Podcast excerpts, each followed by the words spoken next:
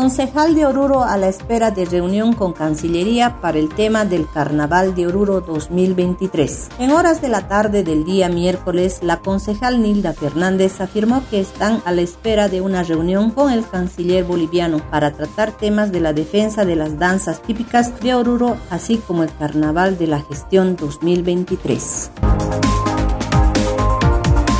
Alcaldía anuncia corte de calles en la ciudad de Oruro. Con un comunicado oficial, la Alcaldía de Oruro anuncia el cierre de las calles Potosí desde la Villarroel hasta la calle León, esto por el asfalto de las calles que se va realizando en la ciudad. El corte durará hasta el sábado 21 de mayo y se pide a los conductores y población tomar sus recaudos necesarios.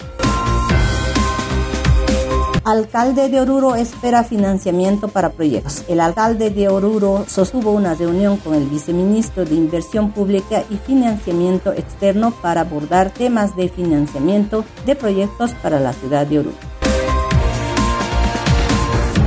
Comité Cívico de Potosí busca alianza con el Departamento de Oruro. Comité Cívico de Potosí busca consolidar una alianza con el Departamento de Oruro para trabajar de manera coordinada en la defensa de los recursos de los bolivianos, caso concreto de las aguas del Silala. Y lo que es en estos últimos años se está hablando bastante, la explotación del litio. Oruro y Potosí deben unirse para defender estos recursos, resaltó el asesor del Comité Cívico Potosinista Milton Lerita.